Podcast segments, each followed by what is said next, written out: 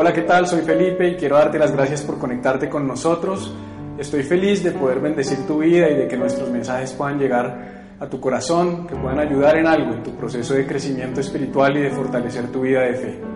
Este mensaje de ninguna manera pretende reemplazar las dinámicas que tú debes tener como miembro del cuerpo de Cristo.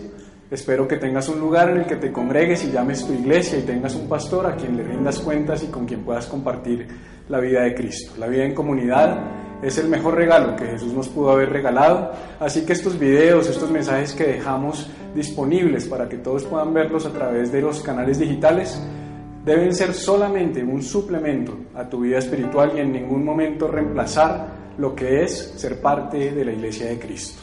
Dios te bendiga, gracias por sintonizar durante los próximos 40 a 50 minutos y si este mensaje bendice tu vida, por favor compártelo con otras personas y ayúdanos a extender el mensaje de Jesús. Te quiero mucho. Gracias.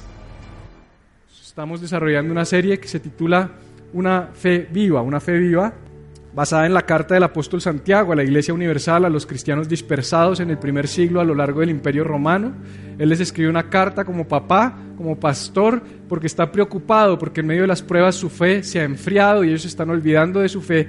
Y él escribe una carta recordándoles cómo debe ser una fe viva, cómo debe ser una fe real, cómo se debe ver la fe de una persona. La fe se puede ver, está diciendo el, Santiago, el, pastor Santiago, y hermano de Jesús. Y, y esta enseñanza de hoy se titula La ley real del amor y para empezar, como siempre lo hago, quiero leerte la versión El mensaje. Este texto de Santiago capítulo 2, el capítulo 2 de Santiago está dividido en dos partes. La primera parte, el editor bíblico la llama La ley real del amor, que es de donde saco el título de la palabra de hoy.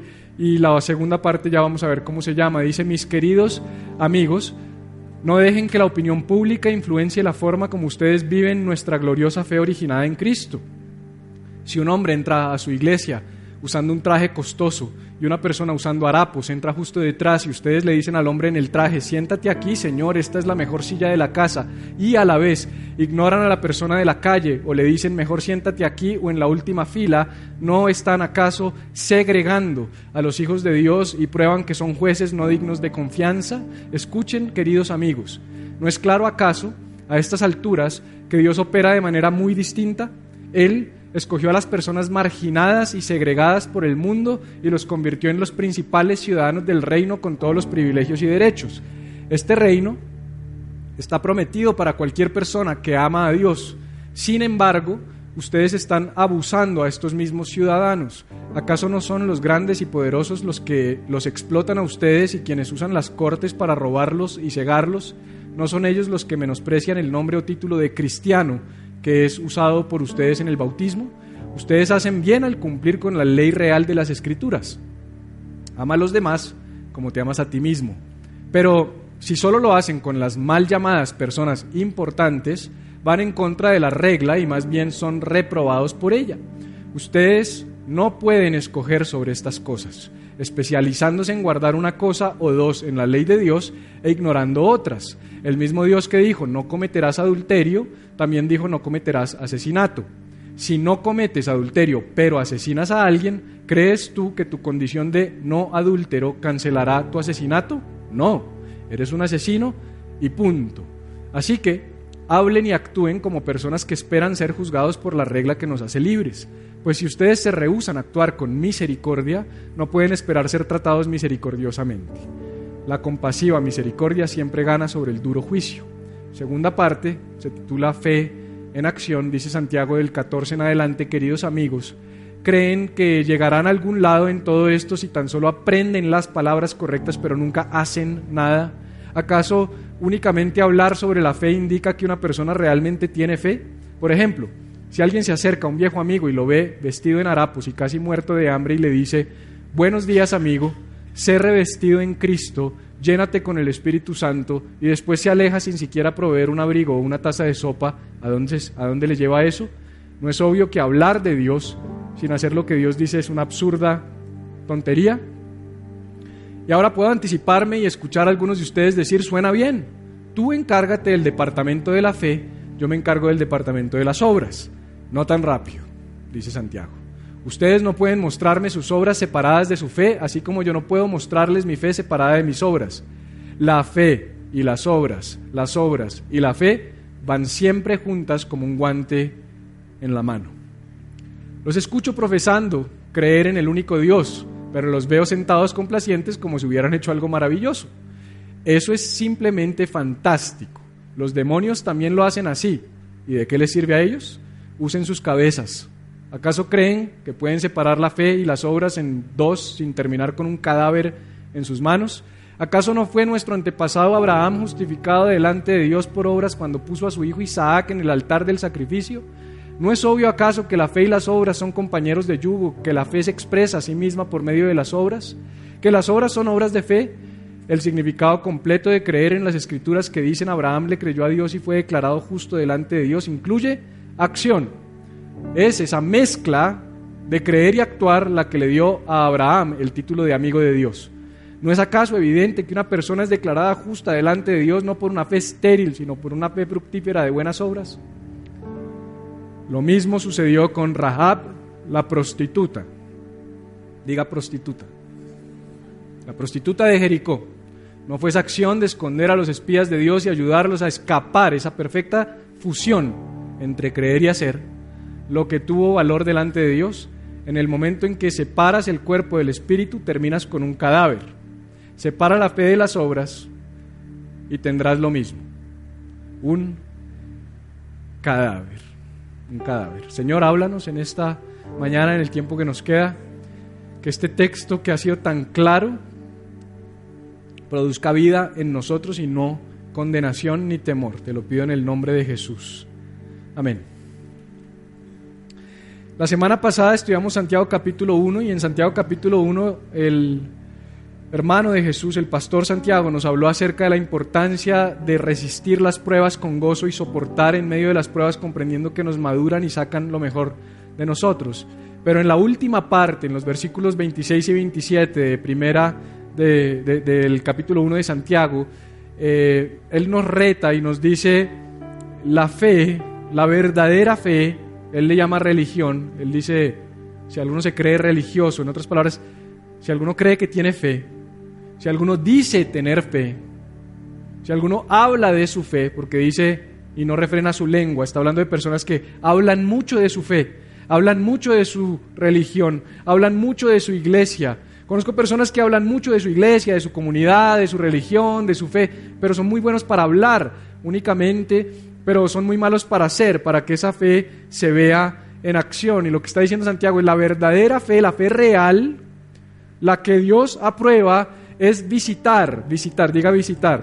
Visitar es la palabra griega episkeptomai, que quiere decir ir a ver y cuidar, ir a ver y cuidar. Lo que está diciendo Santiago es, la verdadera fe es la que va, ir es incómodo, porque nos incomoda, nos saca de nuestra comunidad, de, nuestra comodidad, ir, incomodarse, ver la situación, ver la condición, ver la realidad de otros y visitarlos para ayudarlos, para cuidarlos, para ayudarlos a salir de la situación en la que se encuentran. En otras palabras, Santiago viene dice al final del 1, después de hablarnos de las pruebas, es, en vez de estar mirando tanto tus pruebas, mira las pruebas de otros y ayúdalos.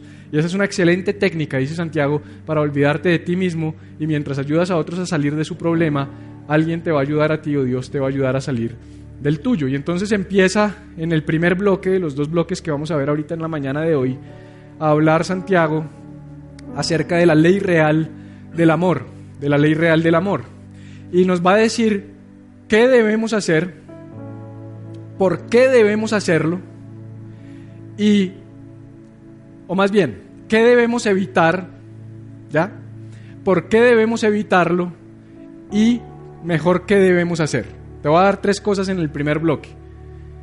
Que no debemos hacer, por qué no debemos hacerlo y mejor qué debemos hacer. Y después vamos al segundo bloque y terminamos. La primera parte, entonces Santiago está diciendo, hermanos míos, hijos míos, que su fe sea sin acepción de personas. La palabra acepción se pudiera traducir también como sin favoritismo. Que tu fe sea sin favoritismos sin preferencias. Que tu fe sea sin favoritismos y sin preferencias, está diciendo Santiago. y pone un ejemplo. Y dice, si a tu iglesia, si a tu sinagoga, dice él, porque ese es el término que él utilizaba porque era judío, si a, la asamblea de personas, si al lugar donde tú te reúnes a profesar tu fe, entra un rico, bien vestido, bien bonito, bien pintoso, con anillo de oro, bien que tú lo escaneas y este man tiene las lucas, y lo sientas de primeras, y justo detrás de él viene un indigente, porque eso es lo que está diciendo, un hombre con harapos, un hombre pobre de la calle, y tú al primero le dices, hazte acá, y al segundo le dices, te toca ya de pie, o aquí al estrado de mis pies, que era donde ponían a los perros. Cuando está diciendo al estrado de mis pies es que ni siquiera le das la dignidad de tratarlo como un ser humano, estás haciendo acepción de personas. Tu fe no puede tener favoritismos. Te dije que te iba a decir que no podemos hacer y por qué no podemos hacerlo. ¿Qué no podemos hacer? No podemos tener favoritismos. Y de pronto tú dices, mm, ¿y cómo tratan aquí a la gente en esta iglesia? Porque esa es la...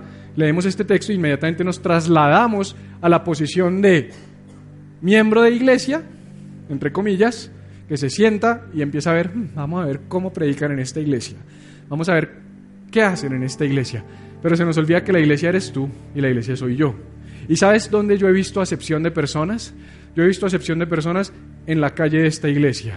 Yo he visto personas, porque como yo no soy de esos pastores bomba de humo que se desaparece cuando acaba de predicar y no habla con nadie, sino yo soy de carne y hueso y me relaciono con ustedes y me paro allá afuera y me tomo el tintico y cuando yo llego, cuando usted llega me ve afuera ayudándole a parquear su moto y su bicicleta o cuando usted se va usted me ve afuera hablando con las personas. A veces me siento en la oficina porque tres servicios es pesado, pero trato de estar constantemente relacionándome y me doy cuenta a veces que llegan personas y yo me pongo a ver, ese llegó en esa camioneta y tratan mal a la persona que le está ayudando a, cambiar, a, parquear su carro. Y llegan de afán y tratan mal al maestro que les va a recibir a sus hijos. Y vienen de afán y tratan mal al voluntario que en la puerta le dice no puedes entrar comiendo. ¿Pero por qué? Pero me ven a mí y se transforman. Pastor, pastor, ¿cómo le va? Aleluya, hablan en lenguas y todos. la Entonces, acepción de personas. ¿Y sabes dónde hay acepción de personas? En tu trabajo. Te voy a hacer una pregunta, tú respóndela tú a ti mismo.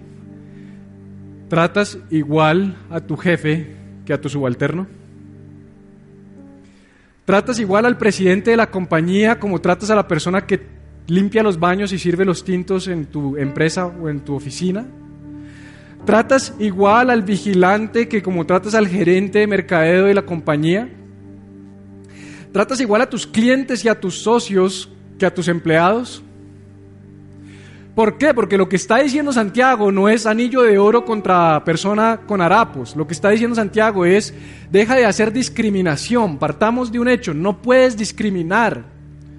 Un cristiano que diga ser cristiano, que se le llene la boca diciendo que es cristiano, que ama a Dios, que alaba a Dios, que sirve en la iglesia, que diezma y que ofrenda, no puede salir de estas cuatro paredes y tratar diferente a las personas por cómo se ven. No puedes hacer acepción de personas, dice Santiago. ¿Y sabes qué pasa? Que nosotros juzgamos por lo que vemos, lo que vemos nos lo decodificamos como qué me puede dar esa persona a mí. Y si lo que yo decodifico es, él no me puede dar mucho, pero él sí me puede dar mucho, lo trato bien. ¿Cómo estás? Mi coronel. ¿Cómo te ha ido? Mi coronel, siéntese adelante. Chino, ayúdeme ahí con... ¿sí? Entonces, tienes que nivelar, está diciendo Santiago. Y no niveles por lo bajo, nivelas por lo alto. Como tratas a la mejor persona de este planeta, trata a todos en este planeta. Como tratas a la persona a la que más, porque es que hay muchos lamezuelas. Están muy serios. Pero es que yo no estoy diciendo nada que no sea real. O sea, yo estoy diciendo, en la vida real, en la vida real, en el mundo en el que vivimos, hacemos, hacemos, todo el tiempo, acepción de personas. Constantemente estamos haciendo favoritismo. ¿Cómo tratas a la gente de la calle? ¿Cómo tratas a las personas que se acercan a limpiar el vidrio de tu carro? ¿Cómo tratas a las personas que te piden una moneda en la calle? ¿Y cómo tratas a tus clientes, al presidente, a los papás de tu esposa o a los papás de tu novia. Porque si me puedes dar algo, si me interesa, te trato bien. Y somos como Dr. Jekyll y Mr. Hyde. Tenemos dos personalidades, una para los que no nos pueden dar nada, una para los que nos pueden dar algo. Y Santiago está diciendo, eso no es de proceder cristiano. Un cristiano no se comporta de esa manera. Un cristiano no se, no, no se comporta de esa forma. Un cristiano no hace acepción de personas. No le habla a unos de una manera y a otros de otra manera. Él lo que nos dice del 1 al 3 es, no puedes hacer favoritismos. Ahora, del 4 al 5 nos dice por qué. Entonces nos va a decir, no hacéis distinciones entre vosotros y venís a ser jueces con malos pensamientos. Hermanos míos, amados, oíd. Y, y dice algo tremendo. ¿Acaso no ha elegido Dios a los pobres de este mundo? Y es, es interesante en la narrativa porque Santiago empieza hablando de no puedes hacer distinción entre ricos y pobres. Y ahora dice, ¿acaso Dios no escogió a los pobres? Y eso lo usan algunos para decir que tenemos que tratar mejor a los pobres que a los ricos. Quiero decirte algo, tratar mejor a los pobres que a los ricos también es hacer acepción de personas. Esto no se trata del rico contra el pobre, esto se trata de tus juicios de valor. Entonces hay personas que creen entender este principio y discriminan a los ricos porque la Biblia dice cuán difícil es para un rico entrar al reino, de los cielos y se rinden al pobre, creyendo que soy muy bueno. Porque esto no se trata de tratar mal a uno o mal, bien al otro, sino se trata de tratarlos bien a todos. Bien a todos por igual, a todo el mundo por igual. Entonces Santiago está diciendo, Dios escogió a los pobres. Pero en la primera parte del texto él está hablando de los pobres físicamente. Y en la segunda parte del texto está hablando de los pobres espirituales. Así como Jesús dijo que los ricos no podían entrar por el ojo de una aguja, está hablando de los ricos espirituales. ¿Quién es un rico espiritual? El que cree tener mucho para poder ganarse el cielo. ¿Quién es un pobre espiritual? El que dice, yo soy un pecador, no merezco nada, todo lo que Dios me da es por gracia y todo lo que pasa en mi vida es gracias a Él. Ese es un pobre. Entonces lo que Jesús está diciendo es, lo que Santiago está diciendo es, Jesús escogió a los pobres de este mundo. ¿Y qué hizo con los pobres de este mundo? Los convirtió en herederos del reino y los hizo ricos en la fe para que se cumplan en ellos las promesas que Él ha dado. Y en Primera de Corintios dice que no escogió Él a lo vil y lo menospreciado del mundo para avergonzar a los sabios. Y tú dices, ¿quién es lo vil y lo menospreciado del mundo? Pues empecemos por los discípulos. Doce pescadores del mar de Galilea que no eran personas letradas, que no eran personas de sociedad, que no eran personas ricas, que no eran personas necesariamente cumplidoras de la ley, porque en ocasiones por su mismo trabajo ellos eran ceremonialmente impuros y los escogió a ellos. ¿A quién escogió Dios? A José y a María, pobres. Entonces lo que nos muestra el Evangelio es Dios siempre coge al que no tiene nada para ofrecer y lo pone en un lugar donde puede ofrecer mucho gracias a lo que Él ha hecho en su vida. La pregunta es, si ese es el cuadro del Evangelio, ¿qué nos da el derecho a nosotros de pararnos en el lugar de Dios y decir, tú sí, tú no, tú sí, tú no? Lo que está diciendo, si Él nos trató a todos por igual, si Él nos amó a todos por igual, ¿por qué nosotros no podemos tratar a todos por igual? Entonces, ¿qué no debemos hacer? favoritismos. ¿Por qué no debemos hacerlo? Porque revelamos que no comprendemos el Evangelio y revelamos que estamos deshonrando a Dios, porque nosotros tenemos que comportarnos como Dios se comportó, que nos amó a todos por igual. Y después nos dice qué sí debemos hacer. Y dice en el 8, si en verdad cumplís la ley real del amor. ¿Cuál es la, la ley real del amor? Si te acuerdas en Mateo capítulo 22, versículo 37, llegan los fariseos, los escribas, los intérpretes de la ley a atentar a Jesús y le dicen, maestro, ¿cuál es el mandamiento más importante. Y el que dice, amarás al Señor tu Dios con todo tu corazón, con toda tu alma y con todas tus fuerzas y a tu prójimo como a ti mismo. Jesús está diciendo, toda la ley se resume en una sola cosa, amar al prójimo como a uno mismo. Al prójimo sin importar quién sea, sea rico, sea pobre, tenga estudios, no tenga estudios, se vea bien, no se vea bien, esa es la premisa, eso es lo que él está diciendo. Entonces después dice, cuando tú haces parcialidad, cuando tú haces acepción de personas, cometes pecado. Santiago está diciendo, esto es muy grave. O sea, dense cuenta que hacer favoritismos es grave, porque va en contra de la esencia del Evangelio que es dignificar a todos los seres humanos por igual sin importar su condición.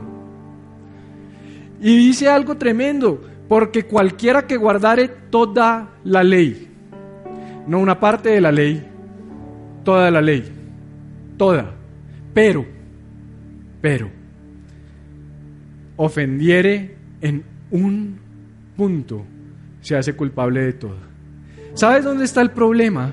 Que nosotros los seres humanos creemos erróneamente que el que saca 9 de 10 en un examen es mejor que el que saca 1 de 10 en un examen. Esa es nuestra lógica, esa es nuestra justicia. Así, está, así funcionan nuestros sistemas. Nuestros sistemas dicen, yo saqué 9 de 10, tú, 1 de 10, ah, viejo.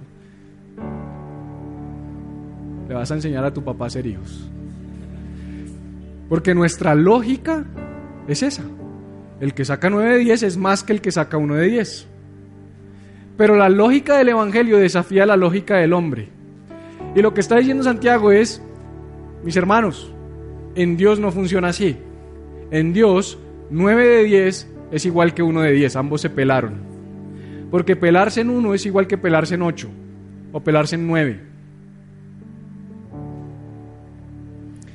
Santiago lo que está haciendo es nivelándonos a todos por igual. Es dejen de compararse. Dejen de creer que porque tú te ves de una manera eres mejor que este que se ve de otra manera.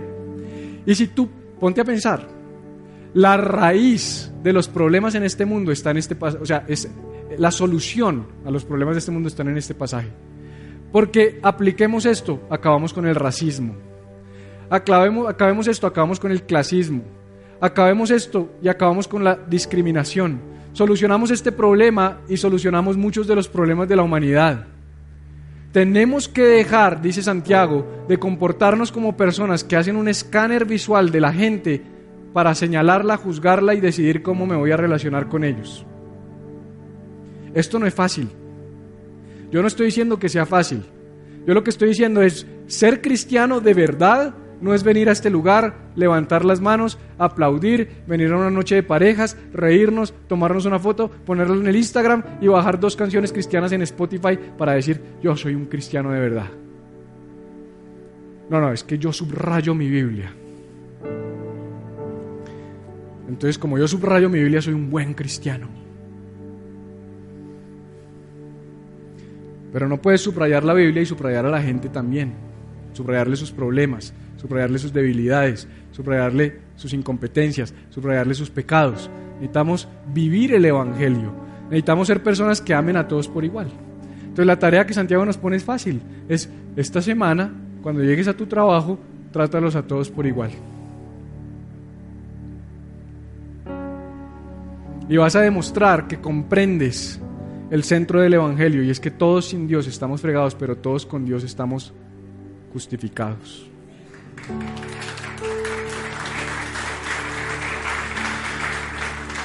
Y termina diciendo algo que me gusta mucho, dice, así hablad y haced como los que habéis de ser juzgados por la ley de la libertad. Seamos honestos, a nosotros nos gusta recibir misericordia, pero no nos gusta dar misericordia. ¿Qué es misericordia? La definición de, en su esencia, misericordia es no darle a alguien el mal que merece.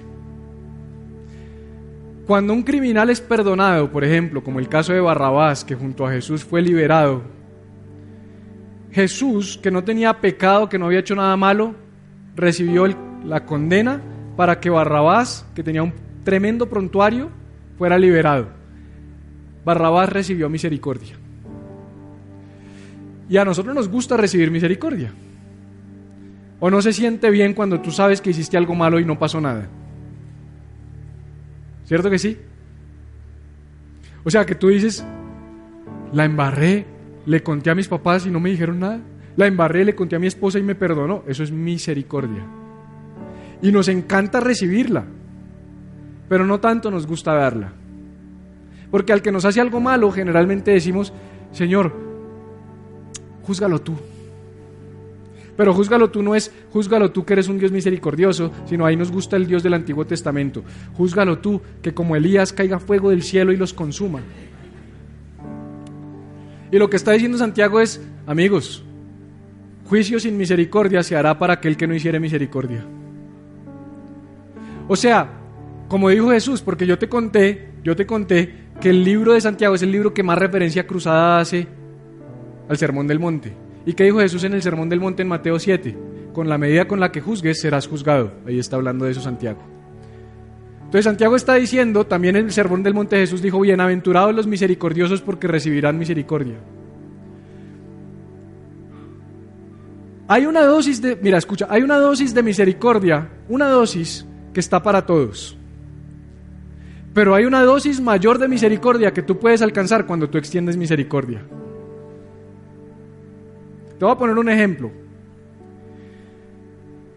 Cuando yo trabajo en una compañía, firmo un contrato, cumplo mi horario, hago mis tareas, cumplo los objetivos y al final de mes me llega mi pago, a mí nadie me está regalando nada. ¿Me hago entender?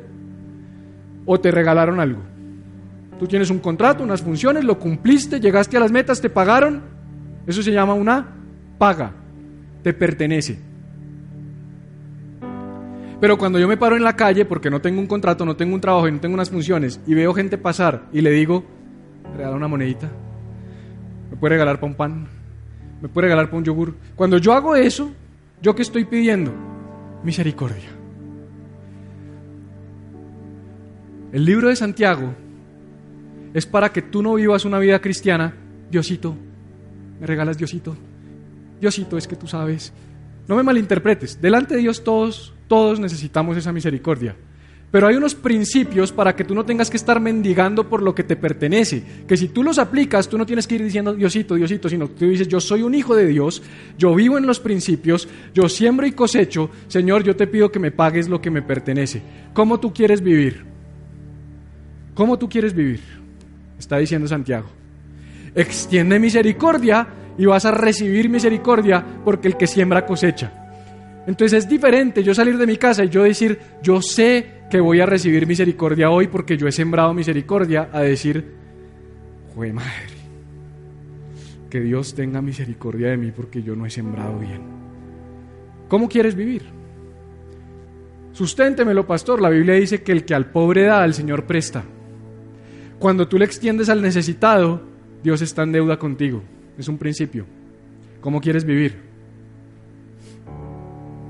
Pareciera que solo hay tres personas comprendiendo esto. ¿Será que sí? ¿No? Ah, bueno. No, y si sí es mi culpa, porque el problema al final es del comunicador. Y la misericordia triunfa sobre el juicio. Vivamos una vida que extienda misericordia, es lo que está diciendo Santiago.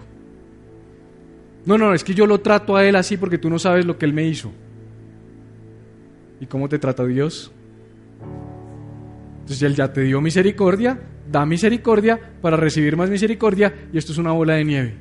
Y hay personas que viven una vida de una inmensa misericordia permanente, como el salmista decía, grandes son tus misericordias cada mañana. No puedo enumerar tus maravillas. Yo quiero vivir esa vida.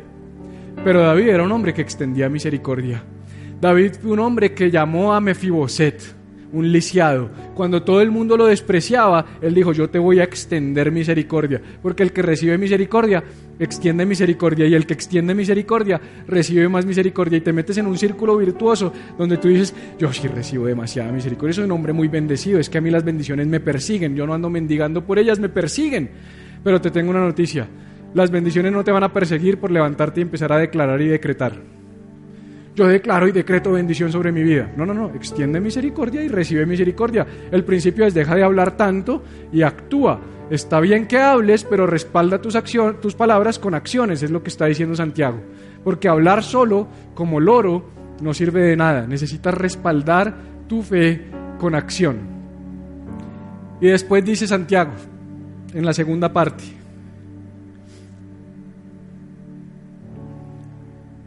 Hermanos míos, ¿de qué aprovecha? ¿De qué sirve? En otras palabras, estoy acá, en el 14. ¿De qué sirve si alguno dice que tiene fe y no tiene obras? ¿De qué sirve decir que tengo fe si mi fe no se ve?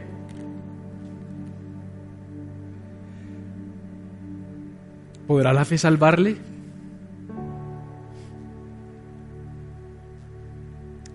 Qué buena pregunta que hace Santiago. ¿Será que esa fe lo salva? ¿Será que esa fe lo puede salvar? Y aquí empieza una pregunta difícil. Entonces hay que hacer algo para salvarme. ¿Será que tengo que hacer algo para salvarme? Y la respuesta contundente, contundente es no. No tienes que hacer nada para salvarte. La fe en Jesucristo es lo único que salva. La pregunta no es, escucha, la pregunta no es, ¿será que tengo que hacer algo para salvarme? La pregunta es, ¿será que esa fe sí te salvó? ¿Será que sí tuviste la fe verdadera? Porque la fe verdadera, dice Santiago, se expresa por medio de acciones. Entonces, esto no es fe más acciones, porque hay tres tipos principales, hay muchos más, pero hay tres, tres, tipos de errores doctrinales frente a la fe y las obras. El primero se llama antinomianismo, es el abuso de la gracia. Debes conocer a algunos cristianos así o algunas personas que creen así. Como al cielo vamos, bebamos y parrandiemos y hagamos lo que se nos dé la gana, que al final del día es por gracia, entonces puedo hacer lo que se me dé la gana. Eso se llama antinomianismo. Hay movimientos que abusan de la gracia. Eso no está bien. Al otro extremo está el legalismo. Y el legalismo es el abuso de la ley. Todo es por, por lo que tú hagas. Tú tienes que hacer, tú tienes que ganarte, tú tienes que ser bueno, tú tienes que hacer buenas obras. Y entonces no depende de lo que Jesús hizo, depende de lo que yo haga. Ese también está mal. En el centro de ambos está una mezcla rara que le llaman fe más obras. Y lo que plantean es que te salvas por gracia, pero mantienes tu salvación por obras. En otras palabras, algún día tú estabas muerto en tus pecados, la gracia de Dios te visitó, te resucitó, pero de ahí en adelante, viejo, sálvate tú mismo. Y es muy peligroso caminar en esa línea porque empezamos y caemos en un cristianismo donde todo se trata entonces de nosotros. Y ese cristianismo, está diciendo Santiago, ese tipo de cristianismo, el cristianismo donde yo creo que es por mis méritos, es el que hace que yo me sienta mejor que tú y que te discrimine. Porque si yo creo que al cielo se llega por lo que yo haga, yo voy a empezar a mirar, mm, tú como que no vas a llegar. Tú llegas, tú estás ahí, tú llegas por mí.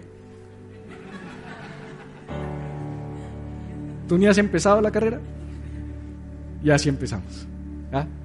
Que si no, después piensan que es personal. Sebastián me mira como, ¿qué va a decir? Tranquilo. La pregunta es, ¿será que creemos que es por nuestras acciones y por eso somos cristianos de pecho inflado? Cuando Pablo dijo en el libro de Efesios capítulo 2 versículo 10 al 9, no por obras para que nadie se jacte, se gloríe, pero vivimos como... Yo ya hice escuela de predicadores, viejo. Yo ya me disipulé. Yo ya no le soy infiel a mi esposa. Esos cristianos que son infieles, esos cristianos. Y empezamos a, a por debajear a los demás. Entonces, cuidado, no puedes abusar de la gracia. Tranquilo, no es por leyes. Ojo, no es fe más obras. Es una fe que produce obras, que es diferente. Fe más obras no es lo mismo que una fe que produce obras. Tú no le tienes que sumar nada a tu fe. Tú solo tienes que dejar que tu fe produzca lo que naturalmente la fe produce, buenas acciones. Las buenas acciones son una consecuencia de haber tenido fe de haber tenido una fe que confíe y que diga, Señor, yo confío en ti, yo confío en tu obra, o yo quiero ser como tú, yo quiero ser mejor. Hoy quiero ser un mejor papá que ayer, hoy quiero ser un mejor esposo que ayer, hoy quiero ser un mejor amigo que ayer, hoy quiero ser un mejor empleado que ayer, quiero ser un mejor jefe que ayer. Hoy quiero ser mejor. No discriminemos a las personas. ¿Te ha pasado alguna vez que te llama alguien, un número desconocido, y cuando ves el número desconocido dices, ¿quién será? ¿Aló? Y contesta uno así como machito, ¿aló? Además, a esta hora, aquí me llamas, ¿aló? ¿Quién habla? No, mira, es que me dieron tu teléfono, pastor, eh, te habla el pastor tal de la Florida, es para invitarte a predicar. Ah, gloria a Dios, hermano. Dios te bendiga. Estaba esperando tu llamada, estaba orando por ti. ¿Sí? Pero si nos llama alguien a decirnos, hermano, usted no me conoce, pero me dieron su teléfono y estoy pasando una necesidad. Mira, ¿quién te dio mi teléfono? ¿Por qué tú me llamas hasta ahora? ¿No es eso discriminación? ¿No es eso favoritismo? Pero no lo hacemos. Seamos honestos, no decimos, ah, qué mamera, mira quién me está llamando, mi amor. Pero le tenemos ringtone especial al jefe. ¡Ay, jefecito! Entonces Santiago está diciendo, si tú crees que esto es por meritocracia, vas a estar tratando a los demás según sus méritos.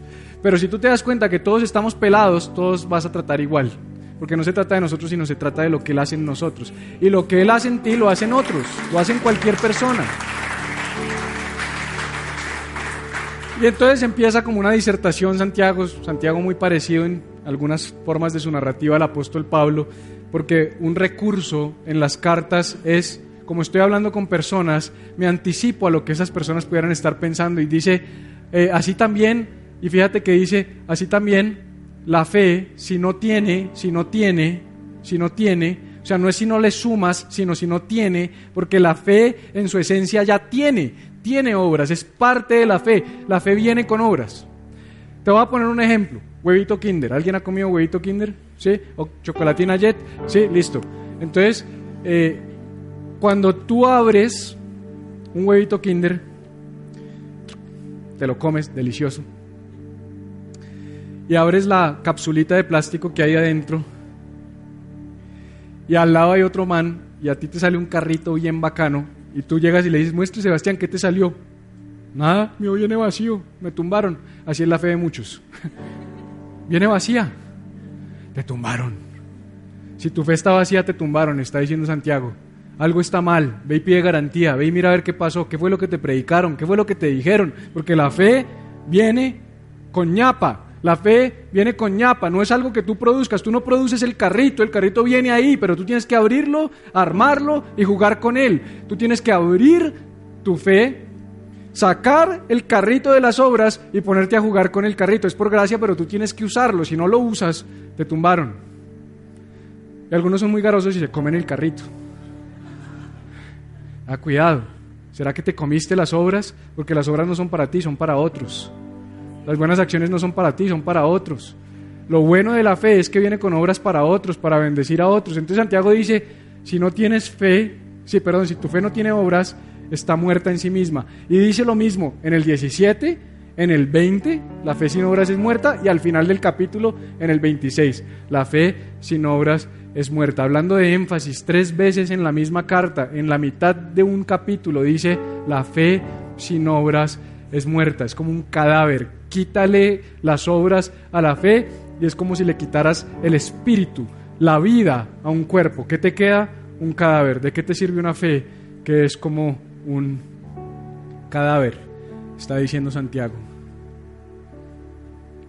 Y alguno dirá, yo tengo fe, tú tienes obras, como diciendo, no, es que pues yo tengo fe y tú tienes obras, bien por ti.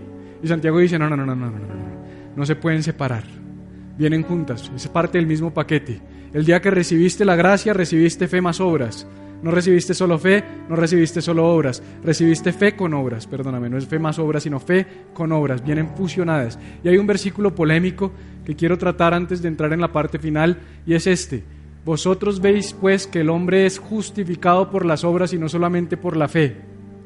Cuando la justificación es solamente por qué?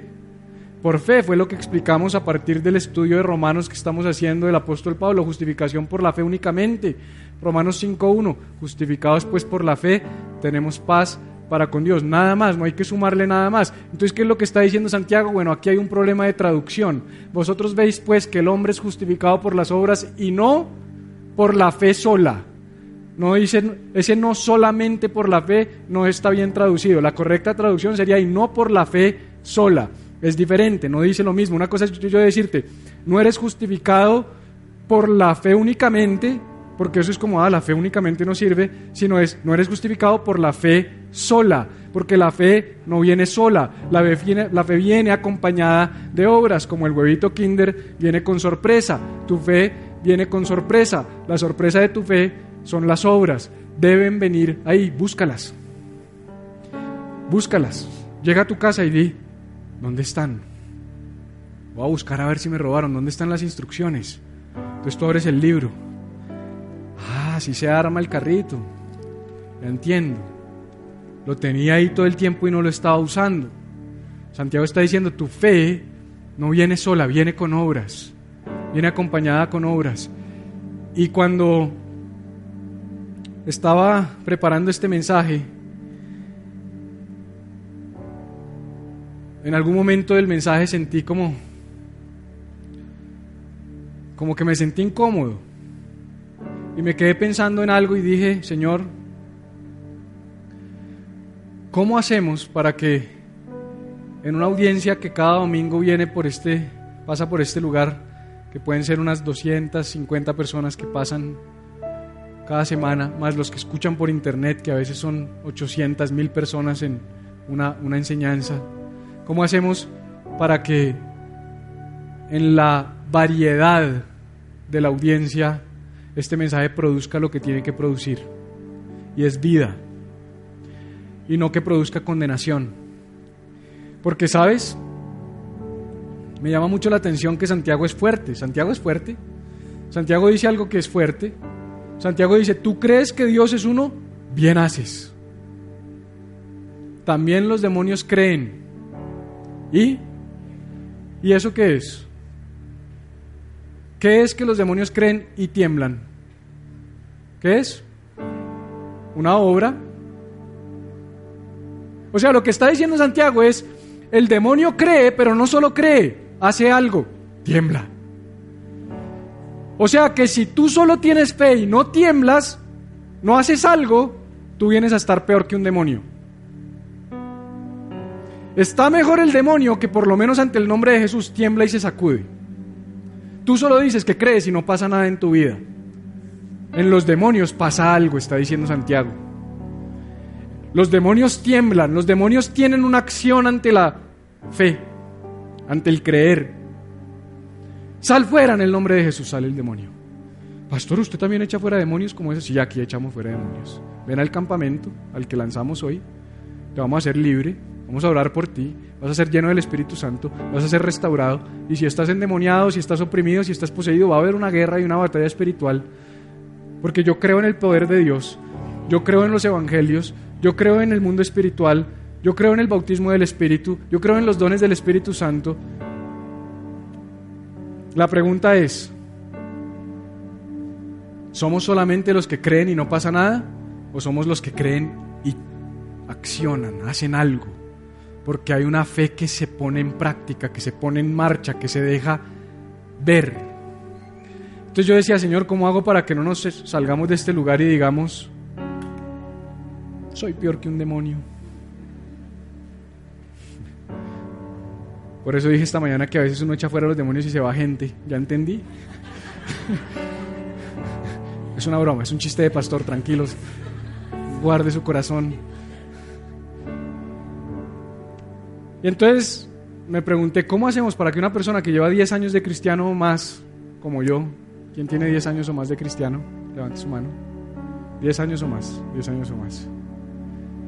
¿Y quién tiene un año o menos de cristiano? Un año o menos, un año o menos, un año menos, un año menos. ¿Cómo hacer con un mensaje como estos para que el que lleva 10 años o más de cristiano salga de acá sacudido y diga, algo no está bien con mi fe? No condenado, pero sí incómodo, sí inquieto, sí preguntándose, ¿será que viene vacío el huevito? ¿Tengo que hacer algo? ¿Y cómo hago para que con ese mismo mensaje, el que lleva un año o menos, no se desmotive, sino que diga, ah, ya sé para dónde hay que ir. Llevo un año, estoy bien, pero ya sé para dónde tengo que ir. Y el Señor me dijo, ahí está la respuesta. En el mismo texto está la respuesta. Y si tú lees, Él habla de Abraham y habla de Rahab. Y dice así mismo también Rahab, la prostituta, la ramera. No fue justificada por obras cuando recibió a los mensajeros y los envió por otro camino. Y yo le dije, uy Señor, gracias, porque en todos los textos vemos tu gracia. En todos los textos bíblicos tú terminas con la gracia. El Señor empieza a través de un mensaje duro. No hagas favoritismo. No tengas preferencias. No trates a las personas mal. No pienses que hay mejores y peores. Si tu fe no se ve, eres peor que un demonio. Pero tranquilo. Mira a Rahab, la prostituta.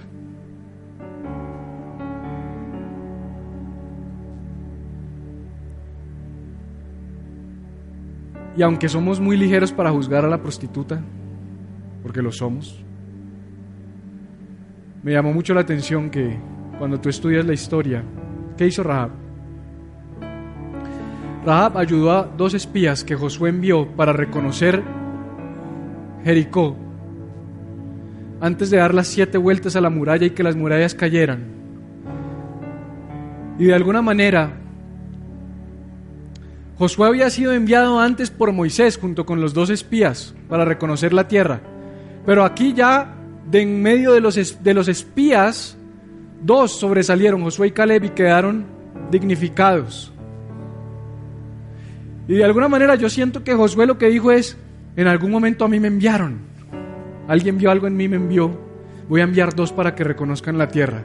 Pero sabes, de la historia de los dos espías que mandó Moisés, sobresalen dos, Josué y Caleb por su fe. Y de la historia de los dos espías que mandan a la muralla de Jericó, ni siquiera sabemos los nombres de los espías. Sabemos el nombre de Rahab, la prostituta, que está en la genealogía de Cristo, en el libro de Mateo. De una prostituta él escogió ese linaje. Por eso me llama la atención que la Biblia dice que David, el pecador, David el asesino, David el adúltero, David el mentiroso. De ese David, Dios dijo, de este, por siempre, hasta que yo regrese, al Mesías se le llamará hijo de David. Porque no se trata de nosotros, se trata de lo que Él hace en nosotros. Y si Él escogió una prostituta para salvar a su pueblo y para que de ahí permaneciera su linaje, no es por las obras que nosotros le sumemos a nuestra fe. Es por las obras que naturalmente florecen de nuestra fe. Seamos como Rahab. La Biblia no dice en ningún lado y entonces Rahab, la ramera, fue justificada por obras cuando dejó de ser prostituta y se limpió y se bañó y pidió perdón por todos los hombres con los que se había acostado y nunca más volvió a participar de ese horrible pecado de la prostitución. No, dice Rahab fue justificada el día que recibió dos hombres en su casa, el día que recibió a los mensajeros de Dios, Tú solo tienes que recibir a alguien en tu casa y ese alguien se llama Jesús. El día que tú recibas a Jesús en tu corazón, ese día no importa lo que tú seas, no importa el nombre que te digan, no importan los rótulos que te hayan puestos, Él dice, tú eres mi hijo y yo voy a hacer algo contigo. Quisiera invitarte a estar sobre tus pies y oramos para terminar. Jesús, gracias por tu palabra.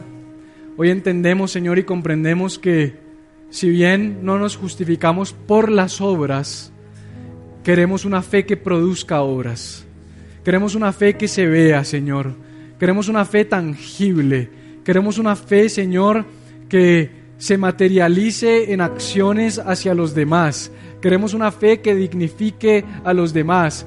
Queremos una fe que levante al caído. Queremos una fe que no juzgue al pobre, al drogadicto, a la prostituta, al habitante de la calle. Pero tampoco queremos hacer acepción de personas mirando con desprecio a los ricos, a los narcotraficantes, a los políticos. Queremos ser con todos igual. No queremos estar juzgando y señalando a otros.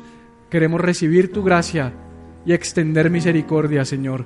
Que esta semana podamos salir de este lugar extendiendo misericordia. Que esta semana podamos tratar bien a esa persona que nos ha tratado mal y que podamos tratar bien a esa persona que no nos puede ofrecer nada, que no nos puede dar nada. Hoy queremos ser como Jesús. Hoy queremos recibir de tu amor para extender tu amor. Y hoy entendemos que así como Rahab, la prostituta, nosotros estamos en esa misma condición no hay nada que podamos hacer para salvarnos, no hay nada que podamos hacer para merecerlo, solamente necesitamos recibir lo que tú ya hiciste por nosotros, Señor. Dejarnos usar y dejarnos movilizar por tu fe, por la fe que tú pones en nosotros, Señor, porque tú pones en nosotros el querer como el hacer. Gracias por haberte conectado con nosotros. Quiero invitarte a que compartas este mensaje con otras personas y si no tienes una casa espiritual, si no tienes una iglesia a la que llames tu casa, quiero invitarte a que te unas a nosotros. Iglesia Viva en la ciudad de Bogotá. Puedes buscarnos en eclesiaviva.co. Dios te bendiga y nos vemos pronto. Chao.